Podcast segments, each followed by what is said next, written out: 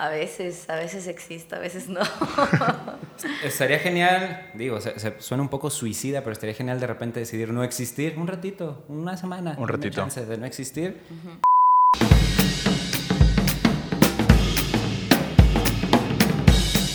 ¿Qué tranza, bandita? ¿Cómo están? Bienvenidos a Mamá. Si era una etapa, justo en este momento se preguntarán, no mames, ¿qué verga le hicieron al set? ¿Qué verga le hicimos al set, Diego? Así es, este, no se acostumbren, no se acostumbren, bandita, seguramente las personas que nos están viendo es, ¿qué diablos? ¿Cómo estos pobres diablos lograron un set tan chido? ¿Y por qué? ¿Por qué hay un individuo nuevo entre tú y yo? cotorreando, que nos honra con su presencia. Este, hoy está con nosotros nada más y nada menos que está aquí Gretch. ¿Cómo estás, Gretch? Bien, muy bien, gracias. No, la neta, nosotros estamos bien felices de que nos hayas acompañado. Tenemos que dar contexto, no se acostumbren. Normalmente no vamos a grabar en este set, pero no va a ser la única vez, lo vamos a usar más veces, porque les vamos a contar una historia rapidísima. Este, estamos, eh, Gretch aquí había, eh, pues como hecho relaciones con nuestros buenos amigos de Sunset para hacer un video musical, ya les hablaremos de eso más adelante. Este, y pues aquí llegamos el Pablo y yo con la clásica de, oiga, pues fíjese que aquí mi compadre y yo pues tenemos un podcast, ¿eh? un, podcast y, no nos gustaría acompañarnos una hora antes de que se vaya. Y aceptó, aceptó, entonces nosotros estamos muy felices de que hayas aceptado eh, grabar con nosotros. Y por otra parte, pues el buen Jordan y Mariela, que son los meros meros de Sunset, eh, pues nos apoyaron, ¿no? Con toda con todo lo, con toda lo la técnico, infraestructura, la infraestructura, la infraestructura. Con las instalaciones. Queremos agradecer cual- al gobierno de Sunset por habernos dado las facilidades y el apoyo. Vamos a entregar un reconocimiento al final. Patrocinador. Ajá, patrocinador oficial. Entonces, muchas gracias a Jordan, Mariela y Muchas los de. Sunset. Este, fue un rodaje muy divertido, ya lo verán más adelante. Pero pues ahora sí vamos a hablar de Gretch, que es la persona que tiene todos los honores el día de hoy. Este, Con ahora sí. platillo, carnal, porque Gretch justo en este momento se convierte en nuestra madrina. Es la de- madrina, sí, cierto. Es Madrina nuestra, ya lo habían visto ustedes en el episodio pasado que habíamos dicho que ya íbamos a tener gente aquí, eh, invitados. ¿Y qué clase de invitado tenemos hoy? Entonces, ya a partir de ahora vamos a decir la Nina Gretch. Nina, Nina. sí. Nuestra Nina. Gracias. ¿Cómo estás, Gretch? Bien, muy bien. La neta, muy satisfecha con el trabajo que hicimos ayer. Pues estuvieron estos dos aquí ayudándonos al video y estuvo súper chido y estoy súper contenta. Disfrutando mucho la etapa, ¿no? De la creación y el camino. Qué chido. Nunca habías venido a Nayarit, ¿verdad? No, no es la primera vez. Fíjate que tengo la curiosidad porque pues nosotros vivimos aquí todo el pinche tiempo. Todo el maldito y tiempo. nosotros vemos todo el resto de la República desarrollarse y, cre- y crecer y decir qué chingón es ser de otro lado. Pero ¿qué escuchabas tú de Nayarit? ¿Ya habías escuchado algo? Pues solo de Sayulita. Mira. ¿no? Que tenía Ah. que venir, que estaba súper chida esa playa, como que muchos compas han venido a, a janguear por acá y, y chido. Y tenían muchas ganas de venir ya. Pues ahí está, para que le echen, ¿no? Acá de que Sayulita. Échale nota, échale nota. Eh, así, ¿qué te gustó? ¿Te está gustando tu estancia ahorita en, en Tepic? Sí, o sea, no he conocido mucho la ciudad, pero, o sea, creo que la gente también habla mucho de, de, cada, de cada lugar y pues, súper chido, ¿no? O sea, se me hacen unas personas muy alivianadas, súper buena vibra. ¿Oíste Shrek? Cree que soy un corcel. ¿Oíste Shrek? Voy a- sí, voy a- como que, sí, como que he llegado a lugares y, y notas, ¿no? Como rápido la vibra de la gente y dices, uy, acá son súper, súper mochos, acá son súper cerrados, acá, no sé, y como que con todo el crew creo que Buenísima, buenísima. una muy buena impresión. Muchas gracias. Voy a tratar de romper el elefante en la habitación. No mames con el calor que está haciendo. Muy sí, cabrón. no, hay, hay que decirlo de una vez. Sí, hay que decirlo de una sí, vez sí, que sí, está sí, haciendo sí. un chingo de calor. Este, usted sabe que cada vez que grabamos esto, como que la gente le da el afán de jugar a rancones, de mentarse la madre afuera con el claxon. Entonces, en la medida de lo posible, cerramos puertas, cerramos ventana y, oh, sorpresa, nos está jugando en contra. Pero pues es un ratito. Se intenta, es un se intenta. de coti. Sí. Aparte está muy húmedo Tepic, ¿no? Regresando como a... Es húmedo, es húmedo, pero yo vengo también de Chiapas. Yo soy chiapaneca y también es un clima súper húmedo. Eh, Tuxtla es una ciudad igual pequeña, eh, tampoco hay tantas cosas que hacer, entonces como que igual vengo de provincia y ahora vivo en la ciudad y todo, pero pues también sé cómo es el cotorreo, ¿no? De, de, de, de Provincia. sufrir. De la ciudad. Sí, o sea, calórica. sí, sí, sí. Creo que ahora sí, ahora que lo dices, ya podemos empezar como ahora de lleno en la conversación. Este, pues para todas las personas que no ubican a Gretsch, les recomiendo que vayan y se den una vueltita en sus redes sociales porque Gretsch realmente tiene mucho, mucho de qué hablar. O sea, eres una mujer joven que se dedica de lleno a la música, cosa que, no cualquiera tiene el beneficio de poder decir, ¿no? De dedicarte de entero a la música. Este, y no solamente por tu propia cuenta, ya nos has dicho que has trabajado con eh, personas como Jimena, Jimena Sariñana, perdón, este, Mon Laferte, que tienes también una relación muy cercana con ella, este, la banda Bastón, este, con los Guadalupes. ¿Cómo, o sea, porque tu carrera empieza muy corto, ¿no? Empieza cuando tienes como más o menos como 16 años.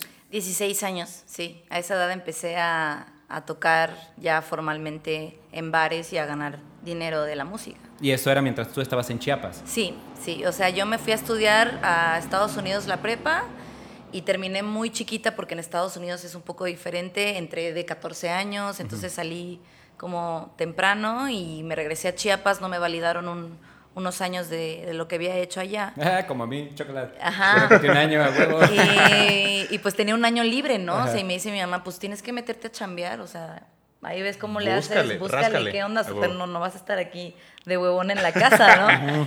y me metí a trabajar a una estética, barriendo cabello y así, porque también me gusta mucho eh, el estilismo y el maquillaje y el peinado y todo.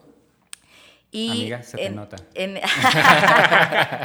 de mi make-up me lo hice yo. cósmico, está cósmico. Em, y, y justo mi hermana tenía un novio que, que me dijo así como, oye, tú cantas, ¿no?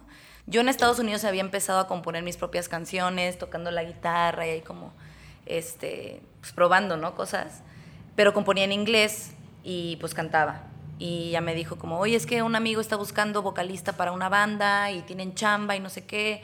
Y yo como, ah, órale, chido. Hice audición, me quedé y los de la banda, pues así que, no, pues vamos a empezar ensayos. Ya tenían como una chamba como súper eh, fija, ¿no? Y, y, pues todos eran muchísimo más grandes que yo. O sea, yo tenía 16 años y ellos tenían, estaban en sus 29, 30 años, ¿no? Entonces me dijeron, no, pues, ¿qué onda? O sea, ¿cuándo quieres ganar? Y yo, no, pues nada. Todo. O sea, yo, no, no, yo tengo mi chamba de estética y esto lo hago porque a mí me gusta. y todos como, ok, bueno, la morra no va a cobrar. ¿no? Dijo que la explotemos. Y pasaron dos semanas y yo súper acá y todos como, no, güey, hay que pagarle a esta morra. Y Ya empecé a recibir dinero. No, como que sí lo está haciendo bien, ¿no? Sí, Ajá, págale. Sí, sí se rifa. Ajá, y, y tenía una banda con mucho jale, o sea, era la mejor banda de covers de, de Chiapas, ¿no? Ok. Nos íbamos de gira y todo el rollo. Y ya dije, no, pues la neta sí gano muchísimo más de música, me mama y pues prefiero hacerlo ya mejor que la estética y ya. Estética, huevos, nos vemos.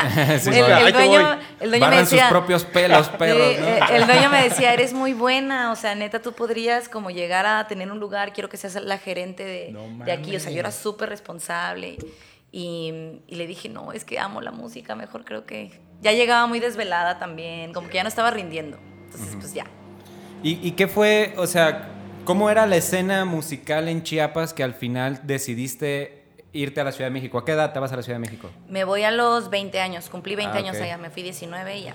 ¿Y, ¿Y? llegaste sola, así, sin nada? Así como de que va, Llegué voy a llegar sola. a servir aquí o qué rollo? Llegué sola, pero mi hermana ya vivía aquí. Ah, ok. Entonces eso también como que me alivianó mucho. ¿Aquí en Tepic? No, no, perdón, en DF, en Ciudad de México.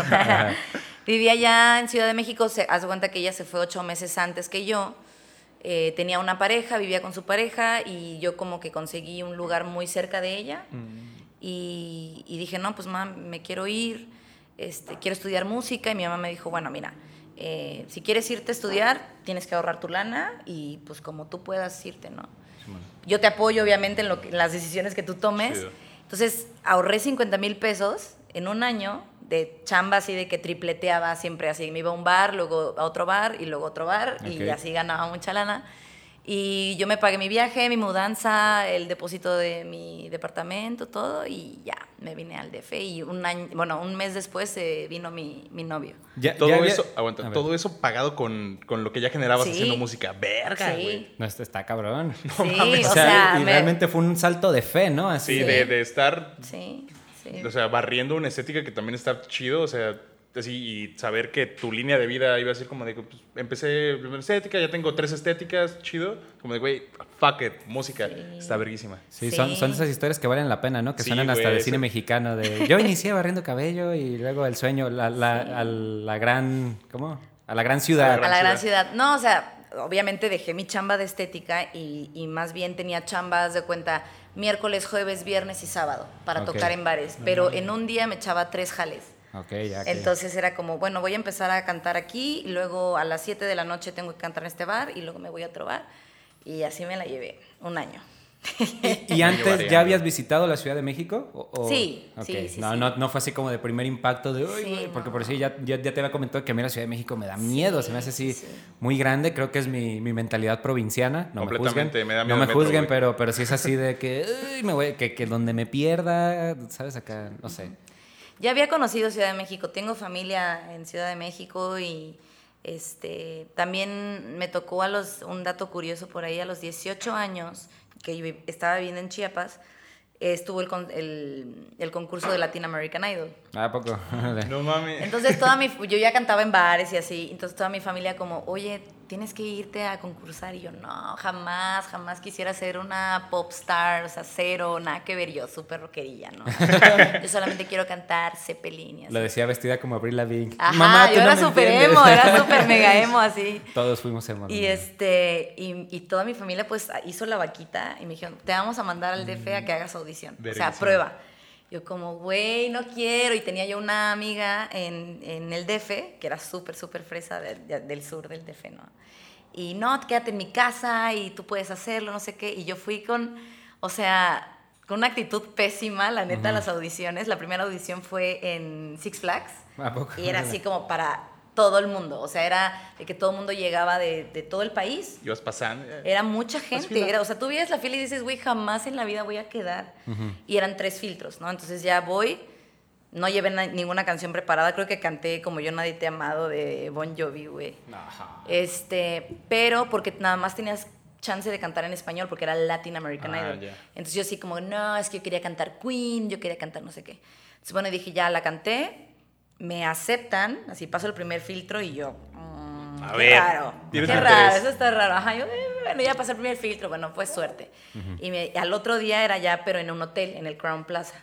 No, pues ahí ya 600 personas, ¿no? Y ya así de que, ya era con los productores. O sea, 600 personas pasaron. No, a- perdón, eran 300 personas. Que pasaron al Que pasaron, etapa, ajá, que nada más, que de todos Six Flags, 300 personas. Chispas.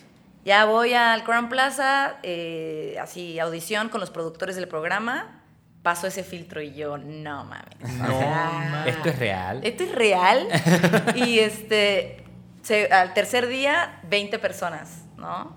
No, no, no, perdón, no, perdón, 100 personas. Ya con los jueces, ¿no? Que era John Secada, era Mimi de Flans y el, el manager de Ricky Martín. Órale. No mames. Y ahí ya sí me cagué. O sea, me puse súper, súper nerviosa. No sabía qué cantar y dije, ya, güey, voy a echar una cumbia, voy a echar Selena, ¿no?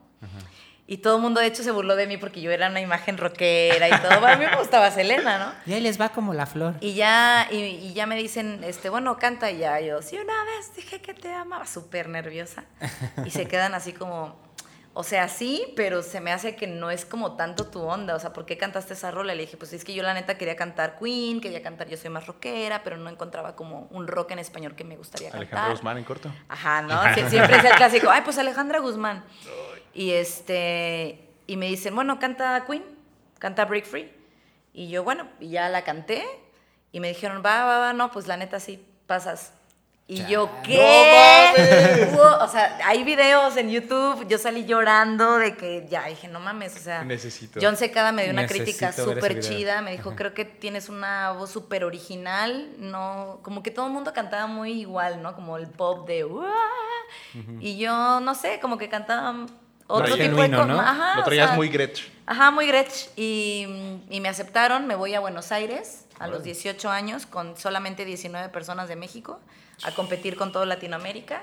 Pasé dos filtros más, eran tres filtros más aparte un workshop que la gente te escogía, o sea, era ya demasiado, pero pasé dos en Buenos Aires Y ya, ahí me quedé. Ya no entré al programa, ajá, pero sí estuvo muy perra esa experiencia. Wow, conocemos a alguien que estuvo en Latin American Idol y no solo estuvo, Sí. casi, casi. Casi llegué. Casi hablamos para votar por ti. Sí, Sí, o pero sea, ahí también me di cuenta mucho y lo platico porque dije, güey, pues sí tengo talento para esta onda, o sea, ya sí, o sea, pasé con tantas personas, ya profesionales en la música, también muchos compas con los que yo inicié la banda me decían, güey, tienes talento, o sea, ¿por qué no te vas a estudiar a producción musical al DF? Es una carrera bastante completa. Y yo como, no, pues sí, chido. Me metí a estudiar, pero a una carrera de canto porque era mucho más barata y me salí al mes porque pues también estaba muy básica la carrera, yo ya estaba como en otro nivel y dije, no, pues no puedo gastar varo en este, en este pedo, mejor me voy a ir clavando como a tocar con artistas, que era más mi trip que hacer yo un disco solista, o sea, como que yo siempre quise estar atrás, Mm, nunca quise ser la frontman de un proyecto. Ok. Entonces así empecé. Sí, eso como que es bien complicado y creo que pasa mucho en los artistas como esta cuestión del impostor, ¿no? De repente no Sí. creer, no, no creer que te lo mereces, no creer que tienes ni la capacidad ni el talento para poder este ejecutar, porque yo, yo de repente sí coincido en eso de que uno le gusta estar detrás, pero es que también a veces es tanto el control que quieres tener sobre las cosas que dices, pues sabes que yo también voy a cantar, pues es- o sea, nadie canta al nivel que yo quiero, lo que estoy buscando. Quítate, yo lo hago. Claro, sí, quítate, quítate yo lo hago. que ahí te voy. Sí, o sea, no sé, tal vez era mi tipo de personalidad en, en esa etapa de mi vida que siempre, pues quise estar como, no me gusta tanto ser el centro de atención, sino como estar aside, ¿no? Como un, a un ladito. Y, y pues sí, todo el mundo me decía como, no, tienes que hacer un disco y tú, ¿qué tal? Y yo como, es que no quiero, o sea, no me siento preparada, yo quiero tocar pero atrás y no quiero ser creadora y no, no, no, no. no. ¿Qué Como año que- era cuando sucedía como todo esto dentro de ti? 2000, ¿qué será? ¿Como 2009? ¿2010? Decías que tenías 18, ¿no? No, cuando ya 18 me vine al a DF. ajá. 18. Ajá, ya cuando me vine al DF, todo el mundo me decía, güey, haz un disco, tal y cual. De hecho, empecé a trabajar con un productor italiano eh, por medio de otro compa, me vio cantando en el bar y me dijo, oye, te quiero hacer un disco gratis y yo tengo como la lana. Y empecé a trabajar con ese productor, pero yo tampoco estaba en ese momento, ¿sabes? O sea, no, no sabía quién era como artista, no hacía letras en español, hacía puras letras en inglés, o sea, no, no estaba segura de nada. Entonces, pues tenía 21 años, o sea, no, no sabes quién eres a los 21 Claro, años. aún. Aún. Ajá, aún. Y como que él me trataba de producir rolas y no, no conectábamos, ¿sabes? Como en el mismo estilo. Y no se dio, o sea, no se dio y dije, no, pues por algo no se dio y no, no pasa nada. Yo también estaba viendo la posibilidad de irme a vivir a Berlín con mi hermana. Ok. Eh, y mi hermana me dijo, mira, acá puedes estudiar música, tienes, que, tienes trabajo, puedes ser niñera y te van a pagar súper chido. Pero también tenía una relación como Ich muy... spreche kein Deutsch. Ajá, tenía una relación muy formal y como que no me quise ir por el vato, o sea, también súper, súper pasa, tonta. pasa, Ah. pasa, Que no lo vuelvo a hacer y ni lo hagan jamás, jamás, Cero jamás. recomendable, review 0 de 10. Pero Está bien. todo tiene un porqué. O sea, no me arrepiento y todo tiene una historia y estoy feliz en mi vida en México y ha sido muy chido. Eso está bien chido también como ver hacia atrás y creo, creo que requiere cierta madurez el poder mirar hacia atrás y decir, no estaba lista. Sí. ¿Sabes? Porque muchas personas creo que voltean y dicen, puta, si yo hubiera tomado Pude- esa... pude esa- haberlo hecho, Yo sería la verga haber- ahorita sí, si es hubiese agarrado esa opción y, y creo que es, es muy, muy Pues maduro es- y muy es- prudente de tu parte Sí. saber que, pues, no, no estaba lista, no era mi momento, como dijiste. Sí, no era mi momento. Y, yo justo en esa etapa, cuando llego al DF a cantar covers también, conozco a Mon, a Mon Laferte, cantando covers igual en un bar en La Condesa. Ella era vocalista de una banda de rock igual. Y se enferma de cáncer en la tiroides. Y yo empiezo a, empiezo a suplirla porque le iban a operar y En no banda. sabían, en la banda de ella, porque no sabían si ella iba a volver a cantar, porque le tenían que abrir acá y todo. Nos conocimos y, y de, o sea, el- del primer día que nos, que nos topamos fue súper buena vibra, conectamos súper chido y de ahí para el real, o sea, súper, súper buenas amigas hasta ahora. Y yo empecé cantando todos los coros de su primer disco, tocando con ella en sus primeras bandas. Yo era la guitarrista, tocaba sintetizadores y coros. Y me mamaba, o sea, yo amaba ser ese personaje, ¿sabes? Como de que también vieran a la morrita que toca, no mames, huevo, esa morra. ¿sabes? Como, Sí, sí. y Mon fue para mí una gran escuela. O Ok. sea, Mon es un músico increíble, tiene oído absoluto, o sea, si la cagas en algo es como, oye, aquí te estoy escuchando, la cagaste aquí, ta, ta, ta. es muy perfeccionista. Y también me encantó aprender de una mujer en la música. O sea, para mí eso fue como, Mon es mi súper ángel, mi hermana, sé que por algo está en mi vida y me mostró un chingo el camino de cómo hacer las cosas. Qué perro, ¿no? Te ayudó a abrir brecha y, ju- y justo en la Sí. jungla que es la Ciudad de México y más Sí. ella que pues no es mexicana, No es. ¿Es de Chile? ¿No? Chile, Es chilena. chilena. Es chilena, ¿verdad? O sea, ella, eso también es como algo que hay que atribuirle que eh, pues es músico, mujer y migrante, podemos decirlo. No sé si vive en la. Ciudad de México, tú ahí. Sí, vive en Ciudad de México. Entonces eso también le da como ciertos este, Sí. layers de decir, oh, esta morra está techos que bien romper, heavy", cabrón. No, y a mí me impresionó mucho. O sea, Mon es multiinstrumentista, tocaba la guitarra, tocaba armónicas, tocaba la bataca, tocaba un poco de bajo. O sea, como que yo en Chiapas era como de las pocas mujeres que, o la única, tal vez habían dos, tres más, que cantaba rock, era como músico y todo. Y, y cuando conozco a Mon dije, güey, esta morra pues es igual que yo. O sea, y siempre estoy jangueando con puros hombres y pues también está chido conectar con morras, ¿no? Que se dediquen a lo mismo y Mon también vino con un sueño de hacer su disco. O sea, Mon como, si, como que sí tenía mucho más claro ese camino de quiero hacer un disco, quiero yo ser eh, la frontman de un proyecto y todo. Y pues por eso como que el camino de Mon fue muy así, ¿no? ¿Tú, tú dirías que tú conociste, o sea, tú encontraste a Mon Laferte o Mon Laferte te encontró a ti. Las dos nos ¿Se encontramos. encontraron? Nos Ah, encontramos bonito. total. O sea, ahora que platicamos decimos, güey, es que entre tanta gente nos venimos a encontrar tú y yo que nos amamos tanto, ¿sabes? Como es una hermana, güey. Una hermana para mí así es... No, la respeto un chingo. La admiro, la respeto, la amo y sí, es bien chido. Le mandamos saludos a Mon Laferte, que sabemos Saluditos. que, que Eh, ve este es- podcast. ¿verdad? eh, sí, sí, se sabe que Mon Laferte es Ajá. usuaria y De Mamá Sirve una escucha Tapa. de Mamá Sirve una. Un saludo por ahí. Entonces, ese, ese fue como ahora sí tu primer acercamiento ya como, llamémosle, a la industria musical, ¿no? Sí. Porque todo era más como, como tú calarte en, Claro. en ver, ahora sí, de qué estabas hecha, de, de ver si traías o no lo que se necesitaba para ser parte de, de este pedo. Claro. Pero ah, Mon Laf- Mon Laferte es la primera acercamiento que tienes a, ok, sí, ya me acerqué a un proyecto, ya puedo... Sí, este- sí, eh, fue el primer acercamiento, o sea, el primer acercamiento también en, en grabar, ¿no? En un estudio, como, oye, nos vamos a ir a grabar a León, Guanajuato, te vienes con nosotros y como conocer los micrófonos del estudio, o sea, como todo Sí, ese... bueno, eh, todo el que- proceso todo de- el proceso de, porque tocar en vivo es otra cosa súper diferente, ¿no? Claro. Y, y me súper dirigieron. De hecho, eh, eh, Mon tenía un- una pareja en ese momento, guitarrista César Ceja, que un- era, era su productor también, y un musicazo que pues acaba de fallecer justamente. Y él también súper chido, él me, me enseñó muchas cosas, me dirigía a cañón y como que yo era la chiquita también de, de toda esa banda, ¿no? Que todos estaban más grandes que yo y pues sí como que era, me, me protegían. Era como, Greñi, aquí, mira, tú haces esto y, y la guitarra tócala un poco más así, te voy a enseñar de pedales, de sonidos. Y entonces yo estaba mamada, o sea, yo estaba en- aprendiendo, En o sea, era, de la era- luna. era mi escuela en vivo, ¿no? Claro, Claro. Definitivamente creo que las cosas, no sé, por ejemplo, yo no creo en las coincidencias y creo muy bien como de que todo, no que todas las cosas pasan por algo, sino como de estamos donde debemos estar, justo en el momento donde debemos estar, ya sea para desarrollar personaje o, Sí. o algo más. Entonces, Sí. no sé, si te hubieras ido a Latin American Idol o si te hubieras ido a vivir a Berlín o si hubieras tomado otras decisiones, si te hubieras decidido quedar en Chiapas o no sé, definitivamente no hubieras entrado como a todo este proceso que es no, no, no mejor ni peor, sino otro proceso completamente diferente Claro. de conocer a Mon Laferte, conocer como a todas estas personas que son como Ajá. tu red de ayuda, de decir, ¿sabes qué? Sí. Por aquí va. Sí, la red de apoyo. Sí, eso, y ya lo hemos dicho en episodios pasados, ¿no? Que cómo es ponerse en disposición de la suerte, pues, de que es más... La suerte. Ya lo hemos dicho, de que es más fácil que te ganes la lotería comprándote un boleto que encontrándote uno tirado, ¿no? Entonces, en ese momento que tenías que decidir de que, bueno, pues es que está el Latin American Idol, o me voy a la Ciudad de México yo sola con mi guitarra a calarme qué pasa, y resulta que le pegaste al gordo, ¿no? De que realmente sí... sí. O sea, Mon no era nadie cuando yo la conocí, ¿sabes? Era como, ah, pues la morra que canta en el bar. todo.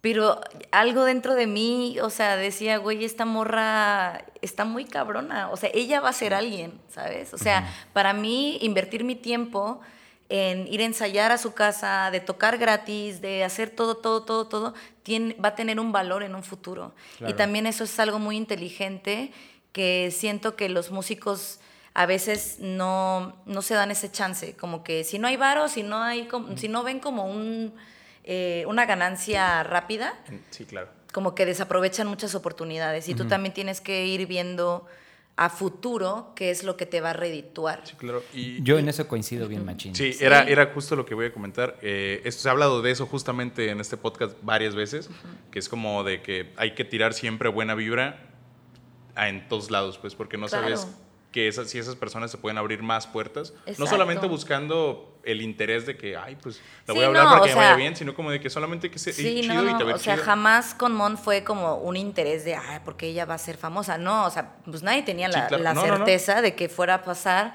Simplemente tenemos un carácter muy similar.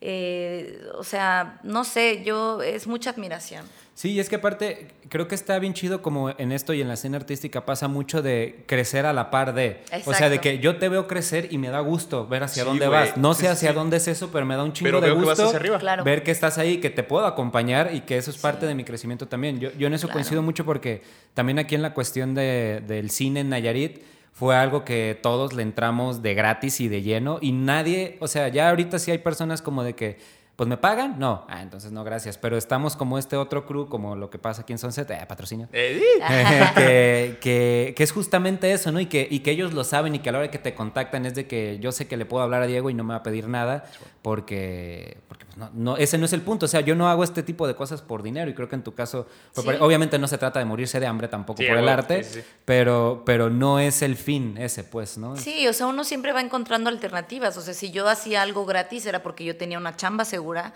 con la que yo sabía que podía vivir. Claro. ¿no? Entonces, eh, pues, así me la he llevado siempre, siempre, siempre, para todo.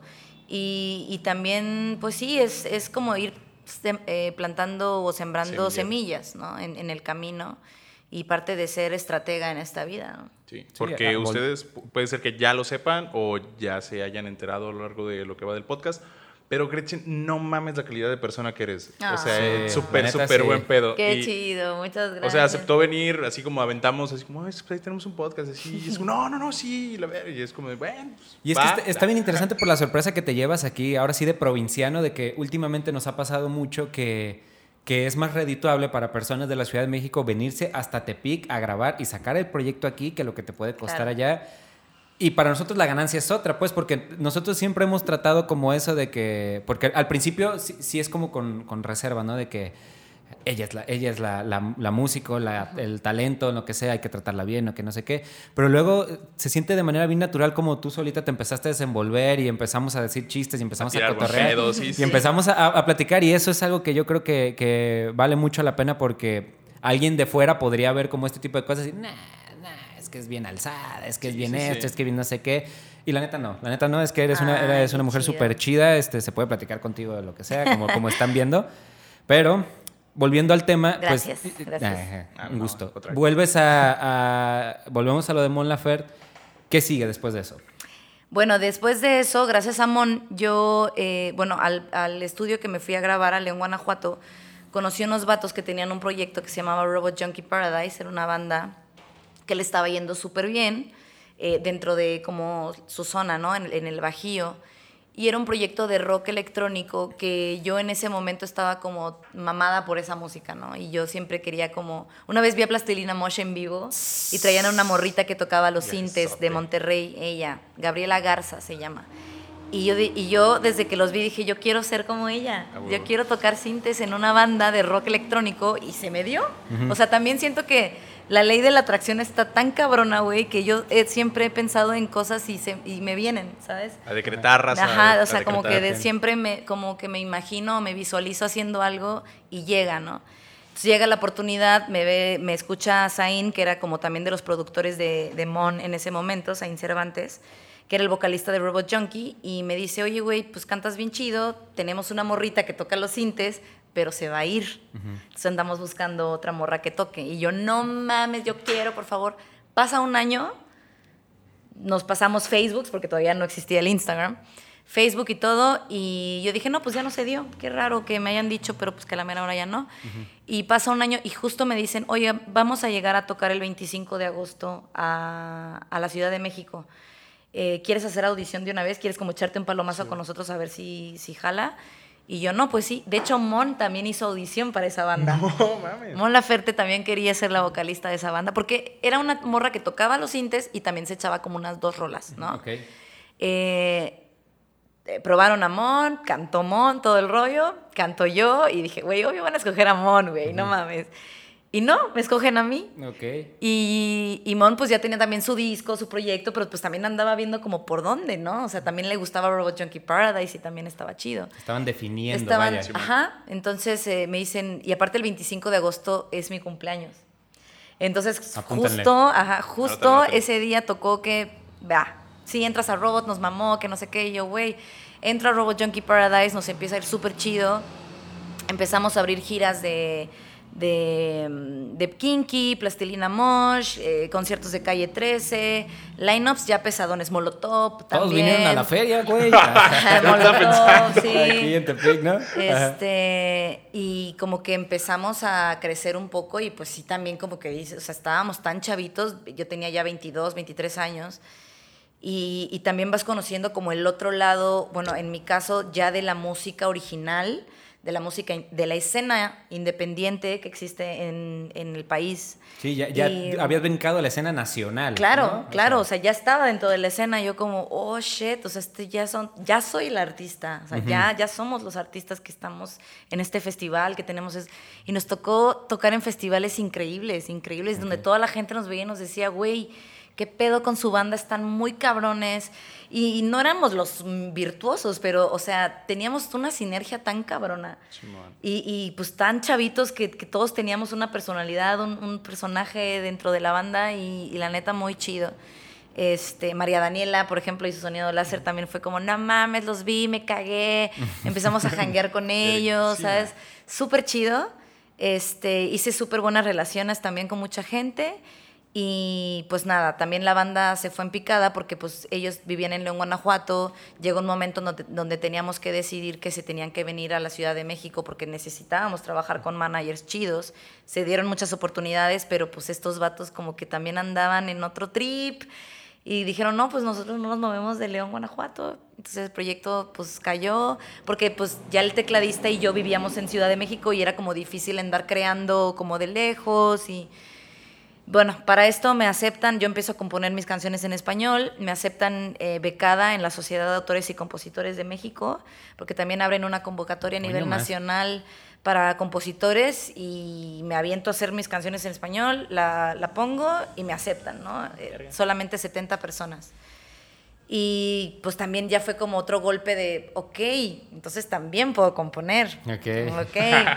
Eh, ya puedo tocar, ya puedo componer, ya puedo cantar en vivo, chingón. Desbloqueando logre- logrositos que después... Sí, y me meto a un taller de dos años a aprender de los mejores compositores que tiene México, o sea, Memo Méndez Guiú, eh, compositora de Timbiriche, Mónica Vélez, compositora de todo el pop mexicano que yo escuchaba de morra, o sea, de Jeans, Mercurio, ¿sabes? Como todo esa OV7, que también es una parte que yo también tengo muy arraigada dentro de mí. A mí me tocó toda la escena de pop mexicano cabrón, ¿no? Como medio boy band, ¿no? Ajá, y sí, acá. sí, sí. Y todo, tenía maestros de todo, de regional mexicano, de música para cine también, este, con directores de orquesta, o sea, súper chido, una oportunidad muy bonita porque pues también fue gratis, me la gané y la aproveché al 100. O sea, recibir masterclasses de, de todos los compositores que te digan las historias de por qué estaban componiendo, no sé, Princesa Tibetana, ¿no? Por ejemplo, cuando Memo Méndez contó esa historia, o sea, yo lloré. Lloré, eh, eh, vi a Manzanero dar una masterclass también. Genio, también tengo Manzanero. videos donde yo estoy llorando, o sea, no, es, es increíble, es increíble. Toda la música en todos sus géneros tiene una, un encanto y una esencia increíble que está súper chido conocer las raíces, ¿no?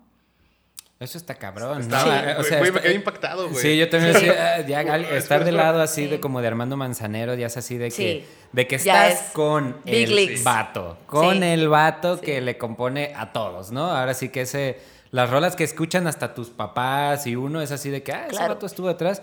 Órale, qué, Claro, cabrón. de todo. Sí. Este, luego por decir, ¿cómo es que terminas este, colaborando, por decir, como con Jimena Sariñana?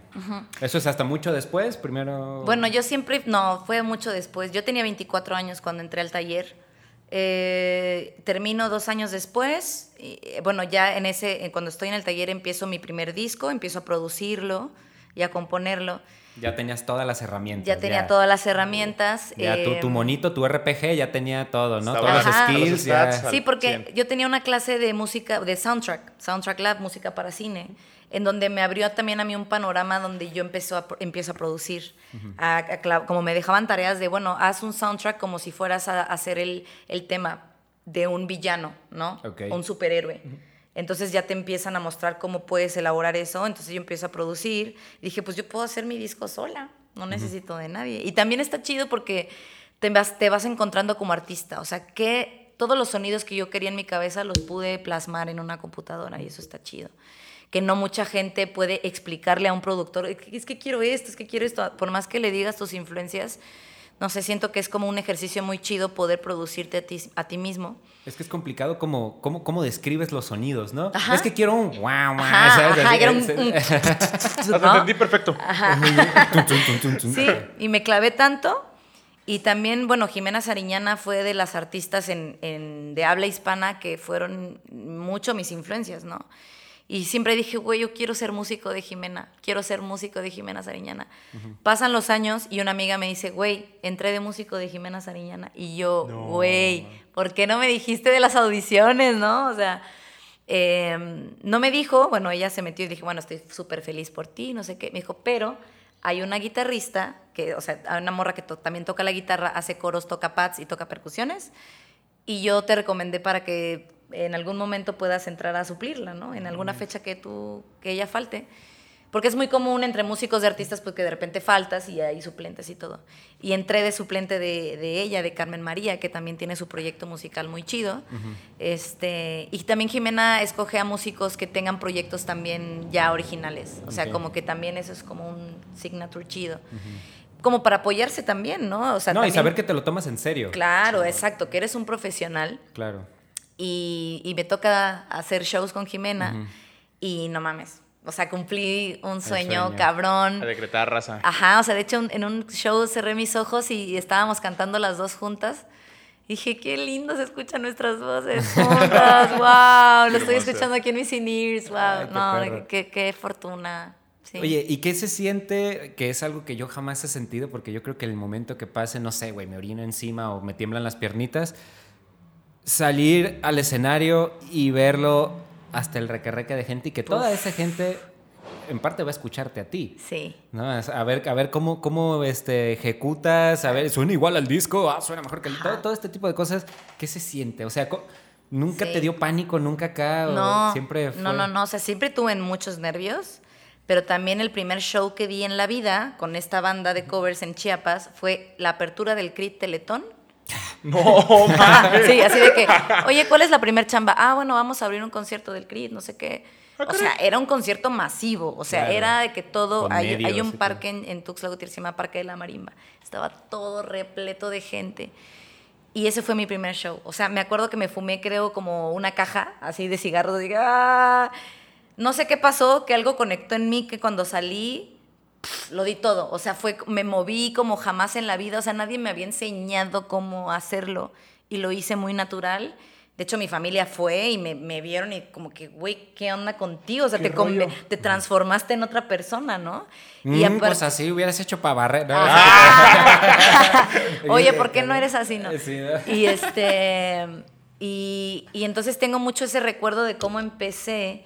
Entonces como que sí hay un nervio, pero te da como tan un rush de adrenalina tan fuerte que como que hay una desconexión, siento de lo que tú eres y lo que y, y el artista que en que te conviertes, ¿no? Es como un superpoder, no sé, muy cabrón. Justo Yo- en ese momento. Como que te explota la tacha ahí. Sí, yo, yo en ese sentido quisiera preguntarte, porque creo que es una de las preguntas más filosóficas que nos hacemos las personas que podemos decir que nos dedicamos al arte, ¿no? En la medida de lo posible, tú y yo podemos decir como, "Güey, eh, a veces, a veces somos eso". artistas, Algo hay de eso. a veces uno se levanta y quiere ser artista. Claro que son artistas. Este, cuando tú creas un proyecto, eh, ¿piensas en el público? ¿O solamente es ese proceso en el que estás Em. pensando por solo Gretsch está ahorita en, el- en la línea telefónica y ya que lo termine?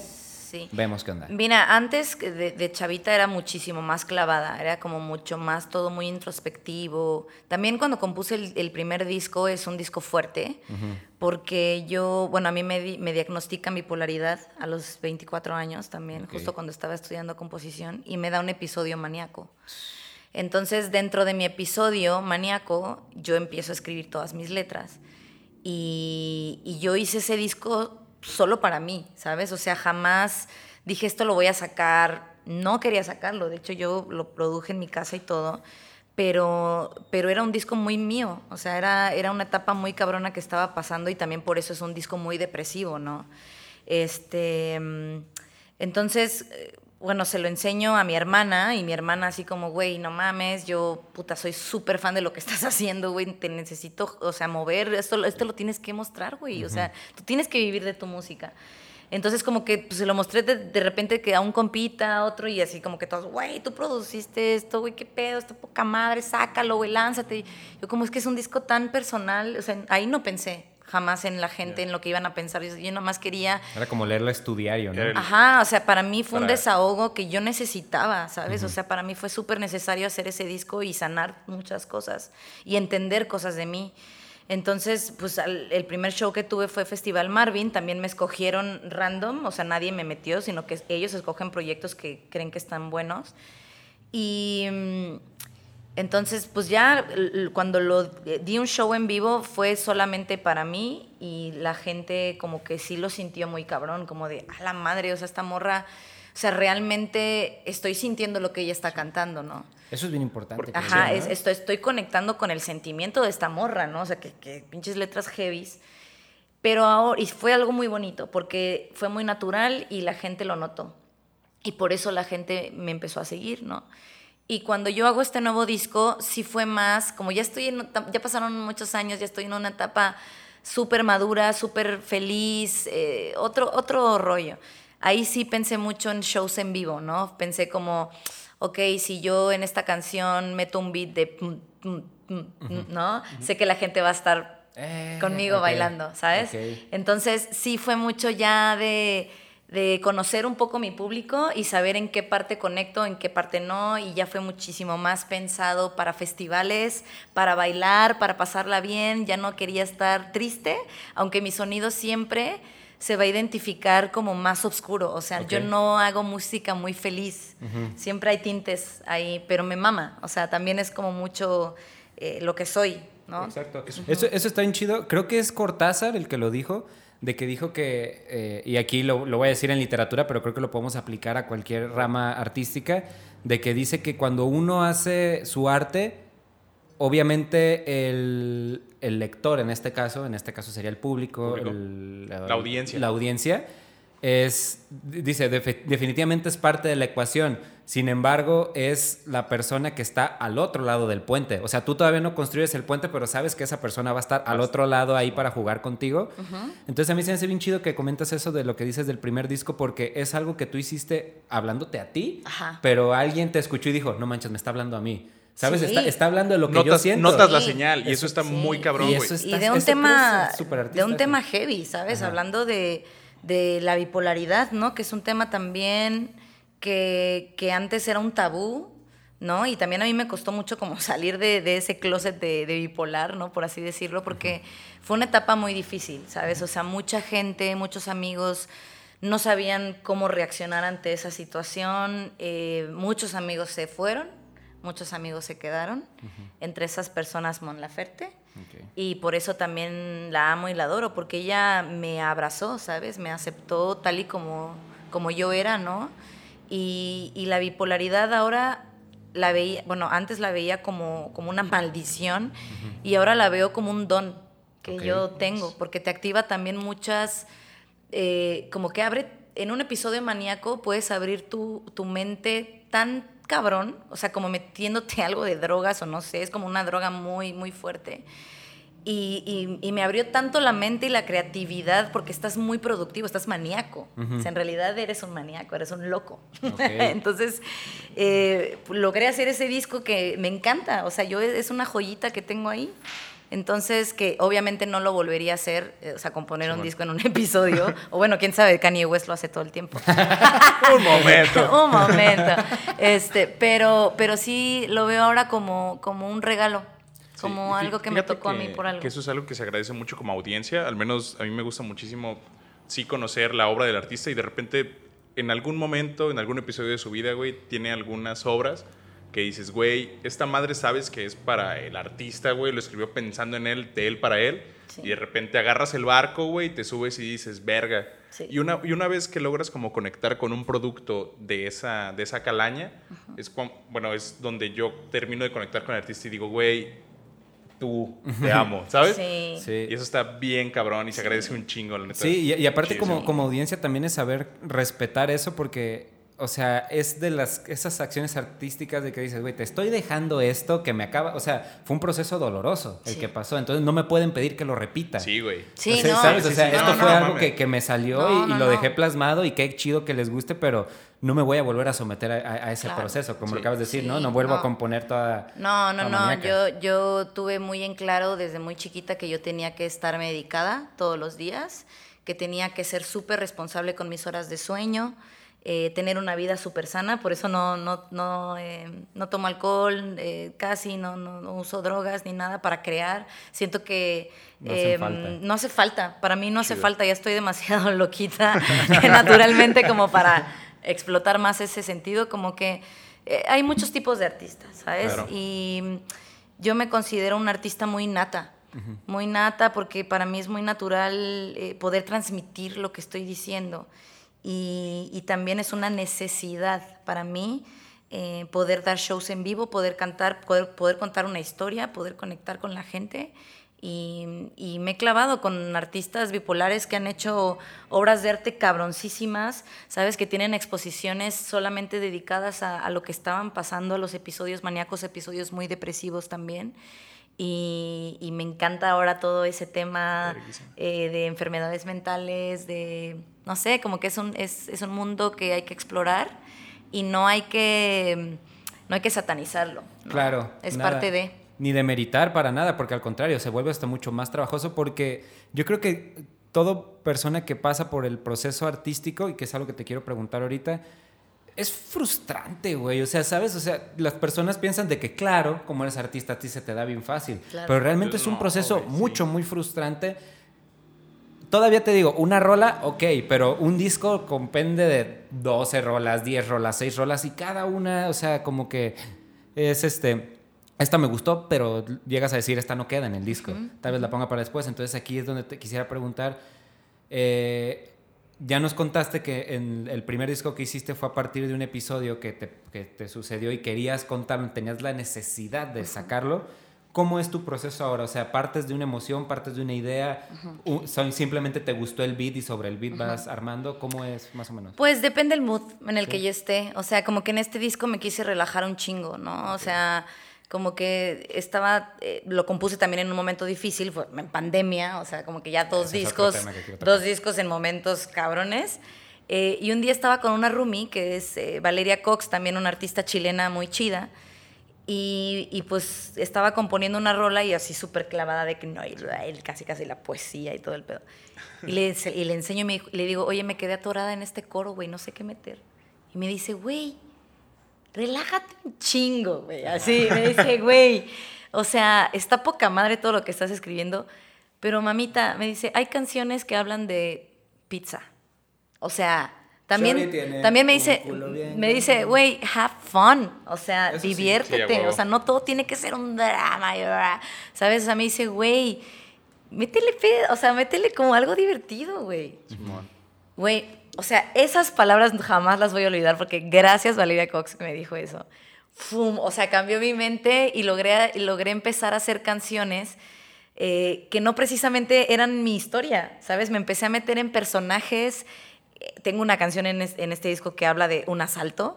Ok. Nada que ver, o sea, jamás en la vida me ha pasado eso, pero me metí en ese personaje, ¿sabes? O sea, ya más como una historia que, Ok. que yo quería contar en mi imaginación. Y también mucho de Billie Eilish, eh, eh, diciéndolo en una entrevista, lo, lo, lo agarré de ella, que también decía que usaba mucho su imaginación para crear sus canciones, o sea, y tengo canciones divertidas como la, la- la que va a salir ahorita, la de Poquito, que también no es una experiencia, o sea, es algo, es algo que la gente puede conectar rápido porque habla de tener un, o sea, tener un booty call ahí que nada más está como dándote poquito, poquito, poquito, ¿sabes? Como que todo lo hemos pasado y, y no precisamente es como la historia que yo tengo que contar, ¿sabes? Era como algo más divertido.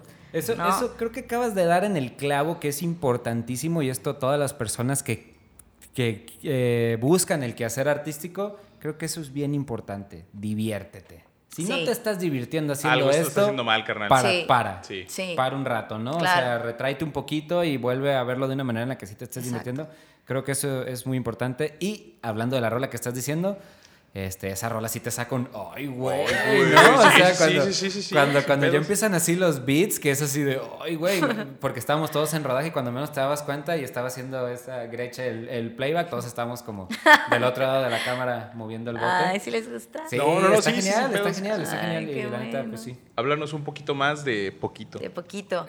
Pues poquito fue de las canciones más rápidas que se me dieron. No, está chingón. Ajá, o sea, fue como, hay canciones en las que me tardo, puedo tardarme hasta un año, güey, componiéndolas. Hay otras de un mes, hay otras de cinco minutos. Poquito fue de esas canciones de que en cinco minutos la hice. En, partí de un beat eh, y tenía muy claro lo que quería. Decía, güey, quiero un reggaetón obscuro, pero que a la mitad de la canción se vaya a la mierda y regrese en un tecno. Ok, sí, sí, Porque es que al final un tecno, empie- así. empiezas como bien oscuro, y eso es algo que me gustó muchísimo, empiezas como bien oscuro, de repente te sacas de pedo, güey, tienes un coro verguísima y al final ya estás bailando, güey. Así como de, a ver, este es un proceso completo, güey. No, y, y de hecho esto que estabas contando, que ahorita estás como también explorando una etapa de DJ, Sí. escuché esa rola y dije, claro, claro, Claro. dije, ahí está, Sí, ahí está. y claro". también mi hermana siempre me, me- desde que vivía en Berlín, me enviaba discos, porque pues antes no existía Spotify ni nada, me enviaba, me acuerdo, mi hermana también melómana, eh, discos de música electrónica de Berlín y de todo ese sonido también, de mucho tecno, ¿no? La cuna del tecno es en Berlín. Entonces, pues también tengo mucho esa influencia electrónica que, que siento que también la música electrónica te da como mucha pauta para irte a muchos géneros. O sea, es muy libre la Eso música sí. electrónica. La puedes combinar con muchas cosas y suena chido. este, y sí, dije, dije esta, esta rola, pues quiero un reggaetoncito acá, pero tranqui. O sea, no quiero un, un cacho, un cancho. ¿Sabes? Como ese. Quiero un reggaetón cool Ajá. que se vaya a la mierda y un Fino. tecno. Y también mucho, mucho influencia de esos artistas es, por ejemplo, no sé, Tyler, the Creator, que de repente estás escuchando acá y no te imaginas lo que va a pasar porque el vato de repente ya está en otro mood y de repente regresa, ¿no? Pero a otra cosa, Kanye West también, o sea, Pharrell, ¿no? Todo lo que hacen ellos, o sea, hacerlo como, siento que muchas morras no se atreven a hacer eso. Claro. Como que se quedan un poco en el papel más de cantautoras, de y no, hay que hay que explorar pues con muchos géneros y hay que atreverse. De hecho, ahorita, y no hemos tocado este tema, por, porque, pues no sé, se dio la plática muy natural. ¿Qué opinas hasta ahorita por decir el papel de las morras en la música? Yo, ahorita, yo ahorita creo que el papel de las morras en todo, en Sí. todo es lo de ahorita. Sí. Pero por decir, este, ¿crees que en algún punto tú estás también representando eso? Puedes hacer como Claro. a la morra que no se anima, o hablándole pues a la morra que no se anima, a la, a la que sí se Sí, puede. sí, por supuesto. O sea, yo estoy eh, bastante comprometida en, eh, en poder abrir un camino.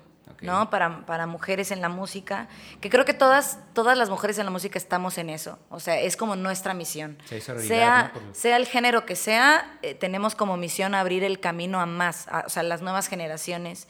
Y justo me acaban de invitar a dar una plática de, eh, como compositora en la Expo Soundcheck, eh, que Vaya. se dio en el World Trade Center, una amiga muy querida, Carolina Antón, que también es una máster, ella es de las pioneras morras ingenieras de sonido en México que trae este movimiento de Sound Girls, que es un movimiento creado por Carrie, eh, ingeniera de monitores de Pearl Jam. Guau. Y es un movimiento a nivel mundial, ¿no? Empieza en Estados Unidos por ella.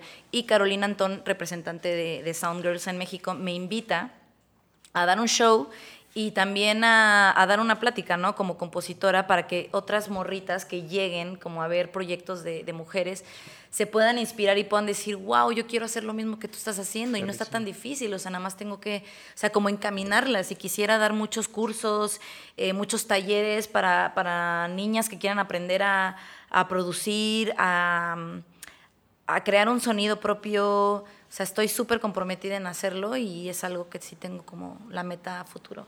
Qué perro. Sí. Hay algo que me gustó muchísimo de tu música y la neta si no lo menciono, güey, me voy a arrepentir un ratillo. Me gusta muchísimo, soy, a mí personalmente sí me gusta muchísimo el dark wave y el synth pop. Y hay un trip que hay como mucho en el dark wave, al menos el que yo escucho, que siempre es como bien oscuro. Una disculpa, una disculpa. Ah, Eh, eh, provincia. Perdona la provincia. Eh, pero de repente es como muy sucio. Y últimamente, no sé si es mi pedo de que ahorita ya, ya cansé de escuchar como cosas como demasiado sucias y tú llegas como a decir, ay, quítense la verga. Eso suena bien lindo. Ok. Como, como suena demasiado limpio, suena como muy oscuro, entonces una cosa no está peleada con la otra y eso me, me super mama, Ay, está qué perrísimo. chido. Muchas gracias. No, sí, la neta suena súper bien hecho este disco. Sí, sí, Eh, sí, bueno, está- escuchamos la primera rola, Sí, vamos sí. viendo cómo va, cómo va a ser el disco. En- Mm, Ya veremos en no. crítico, ¿no? Gracias por el feedback. Me encanta que me den comentarios así. No, No, "Güey, nosotros somos Me fans. encanta. Ah, Nosotros Toda la vida. Le, le he apoyado desde el la- Ya Latin desde American que Idol, carnal. chiquita, sí, sí. Yo estuve en Latinoamérica. Iba no, a con Tuxtla, carnal. Este, no, de hecho, todas las personas que van a ver el- este podcast, este podcast, este episodio va a salir antes que el video musical, Sí, sí, sí. entonces para que estén pendientes y lo vayan a ver, este, pero es una buena excusa para que ustedes se vayan a las redes de Gretsch y puedan ver este, todo lo que ella hace. Realmente es, eres, eres una artista admirable. Gracias. De verdad, de verdad, es un, es un gusto. Antes, antes de despedirnos, eh, tengo dos preguntas. este, la primera, ¿qué sigue para Gretsch? Eh, sigue todo. O sea, sigue. Sayulitas, tocar. Ir a comer ahorita. Sigue tocar por todo el mundo. O sea, ese siempre Oh. ha sido mi sueño. Como que dije, tengo que tocar por todo el mundo. No me importa si soy famosa, no me importa nada. Solamente quiero llegar a un país nuevo, tocar mi música, conectar con la gente, tocar en mi propio país también. Y obviamente si, si se puede llevar a un nivel así extremo, ¿no? De grandes ligas, pues también, claro, o sea, claro que quiero ser exitosa, ¿no? Claro que he trabajado por ello. Y, y creo que si amas la música, siempre, siempre vas a ser feliz en lo que hagas, ¿no? O sea, yo amo la música, lo hago como profesión y, y me encanta todos los días vivir un poquito de, de eso. O sea, hoy, por ejemplo, eso, estoy viviendo de, de mi música, de mi sueño. O sea, estar con ustedes, ¿sabes? Ah. Platicando. Ah, O sea, es poca madrina, madrina, madrina. Sí, no, no, no, es, es eso. O sea, quiero hacer una gira pronto por Europa, que creo que la voy a hacer en, ahora en septiembre. Vienen muchos sencillos, viene un disco nuevo de 10 canciones que también, pues es todo un trip que tienen que escuchar. Y yo soy mucho, como les decía ayer, soy mucho de, de conceptos, de discos y, y no quiero que se pierda eso. O sea, en la industria Nice. musical necesitamos discos, necesitamos conceptos. Así era antes, vatos. Ajá, ah, sí. así. mm, eh, Gen Sears, así era antes. Sí, sí, sí. Sí, antes existían los discos, no nada más los sencillos. Sí. Que no tengo nada en Pero contra de los sencillos, simplemente... Eh, sí. Simplemente, no sé, yo creo que para ser eh, fan de un artista hay que conocerlo, Sí, hay que conocerlo, hay que conocer qué, qué, qué onda, qué, qué piensa, ¿no? Sí, no basta con una ¿Quién rola para, para conocer el ¿Quién argumento. es? ¿Quién es? Capaz te gusta una rola, pero la persona es desagradable, ¿no? Eso, eso es cierto y es ahí donde te damos otro punto positivo, Grech. O sea, tu música está chida y alguien te conoce y dice, ah, la Ah, sí es chida, Es bien es chida, sí es bien Eh, chida. Ay, tuviste suerte. Sí, va. Ok, Este, esa, esa fue la primera pregunta. La segunda pregunta, y puede ser que incluso sea un poco más importante, interesante. Si fueras un pan dulce, ¿qué pan dulce serías? Sería un... Ay, ¿cómo se llaman estos? Eh, como un croissant lleno de ¿Un chocolate. cuernito? No, no, no, de chocolate. Un Los que son croissant como... relleno de chocolate. ¿Un bigote? Como un bigote, ajá, sería eso. Sí. Arre, arre. Chocolatín, se llama chocolatín. Ah, aquí lo escucho primero. Hay que preguntar a los. Sunset, ¿qué serían? ¿Tú qué serías, Mariela, si fueras un pan dulce? Yo soy un puerquito. ¿Un puerquito? Sí, esa ya me la sabía, ya, ya te han preguntado. Aunque no lo creas, es una pregunta recurrente. Un chef fancy. Yo- cinnamon bun. Yo me, yo me iba a ir a hacer una concha. Así, Sí, yo güey, soy- yo también dije que una concha. Básico, rico, chido. Creo que hasta tengo la forma de bollito, ¿no? Así con, con el cabello y todo. Digo, yo traigo agarrado, pero creo que sí. Eres como un panqué. Sí, ándale. Ah, Soy como una lo mantecada. tiene, lo tiene. Una mantecada. Pues sí. Bueno, bandita. ¿Y este, ustedes? ¿Y ustedes? Ah, una concha, yo una Una concha, yo una concha. O y mante- o mantecada, ahí. Y también un puerquito, habíamos coincidido, Jordan. Depende de mi estado ¿Cuál es el puerquito? Es literalmente como un pan. Es muy de viejito, ¿eh? Ah. Sea, es un pan muy de viejito. Ah. Es lo que es ese y el elote. Ah, ok. Pero es- tiene literalmente una forma como de puerquito. Oh. Y está, Nunca- está, chopeable como en café y así. Está pensado para ese rollo. Qué vergüenza pasó el vendedor a último minuto. No me digas eso. Ah, ¿Qué está comprando? Estamos en México. Ah, el folclore. El folclore. El folclore. Nunca peleen contra el folclore. El folclore es inevitable, banda. Ustedes van a ver folclore en cada esquina y rincón de su casa. Sí. Pero bueno, Bueno, eh, vámonos yendo. Eh, Gretch, ¿dónde te podemos topar? En todas las plataformas digitales, eh, Apple Music, Spotify, Tidal, eh, YouTube, no sé, la plataforma que escojan ahí estoy. Gretsch, se escribe raro, yo sé, todo el mundo, ay, cámbiate el nombre. que al cabo que Pero- iban a ver pleca. Ajá, digamos el ahí, nombre. G-R-T-S-C-H. Em, eh, síganme en mis redes también, en Instagram, para conocer un poco de mi vida. Em, TikTok, abrí TikTok ahora que no estaba como rehusándome un todos poco. nos vimos en esa necesidad. Eh, me vi en la necesidad de abrir TikTok. Le estoy agarrando un poco más de cariño. Eh, voy a estar también posteando en TikTok todo el behind the scenes de lo que estamos haciendo. Yo vine a Nayarit para hacer un video de mi siguiente sencillo, Poquito, que es el que estamos platicando. Y ahí van a ver todo el behind the scenes. O sea, como que va a haber material exclusivo para TikTok. Entonces, em, pues sí, síganme en todas las redes. Pues ya lo escucharon, bandita. Este, pues sí, todos tenemos que hacernos TikTok, ¿no? Es lo que, como habíamos dicho, eh, somos los más rucos Los de los rucos, chavos los más y los más chavos. de los rucos. Ajá, y o sea, yo tengo Twitter, pero nunca lo uso. O sea, jamás me siguen en Twitter porque... Igual, me, I don't me- like it. me dijeron que lo hiciera, pero pues no lo uso, así que no me sigan ahí. Como que no tengo tanto de qué quejarme. Bien dicho, eso es bueno. Eso es bueno, ya hablan de ti. Sí. Pues bueno, nos tenemos que despedir, bandita. Gretch, te agradecemos. no Ay, tienes no, idea cuánto te agradecemos que, que te hayas tomado el tiempo de, de hablar con nosotros. Hoy se va ya de regreso a la Ciudad de México.